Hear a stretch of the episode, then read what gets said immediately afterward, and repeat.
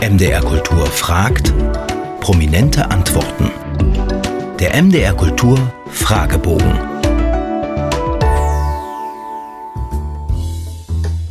Sprüche und Widersprüche. Haben Sie ein Vorbild oder eine Lebensmaxime? Beides nein.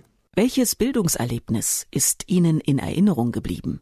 Tatsächlich war es ein Museumsbesuch in Bozen im Ötzi-Museum. Das war das tollste. Nee, das man, nee, es war in, äh, in Wien in einem Museum und zwar das Dritter Mann-Museum. Eines der tollsten Museen, äh, Museen, in denen ich je in meinem Leben war. Worüber können Sie nicht lachen?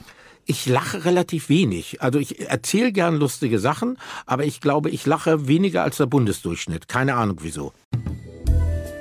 Sein und haben. Was haben Sie sich zuletzt Schönes gekauft? Ein paar Schuhe. Wie sehen die aus? Grün. Welches Buch würden Sie niemals weggeben?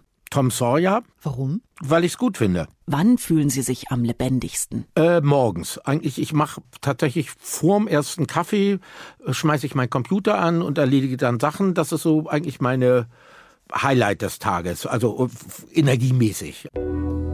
Gott und die Welt. Woran glauben Sie?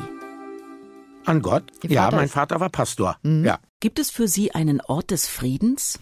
wenn ich abschalten will, liege ich auf meinem Bett und gucke, schalte mich durch die Fernsehprogramme. Das entspannt mich. Was meinen Sie, war Ihre letzte gute Tat? Meine letzte gute Tat war, bilde ich mir ein zumindest, war in Berlin am Hauptbahnhof, wo eine ältere Obdachlose äh, auf dem Gleis bettelte und äh, ich ihr dann Geld gegeben habe, weil äh, eben die wirklich dachte, oh Gott, hoffentlich überlebt die arme Frau die Kälte. Freud und Leid. Wovon haben Sie zuletzt geträumt? Ich habe äh, letzte Nacht von irgendwie frittierten Sachen geträumt. Keine Ahnung, was das war. Irgendwie alle möglichen Sachen, die frittiert wurden und mir angeboten wurden. Seltsame Sachen. Ja. Welche Musik berührt Sie am tiefsten? Ui. Äh, meistens Instrumentalmusik. Die ist oft emotionaler. Äh, ach so, ich habe gestern bei unserer Lesung ging es auch um eine Person, Joe Meek, ein Produzent aus den Se 60ern, englischer Produzent, der äh, später dann Selbstmord machte. Äh, der hat ein Stück geschrieben, Telstar. Äh, äh, der war dem Weltraum sehr verbunden und äh, Telstar äh, äh, ist ein Stück, was mich total emotional berührt. Was finden Sie schwerer? Anfangen oder aufhören? Anfangen.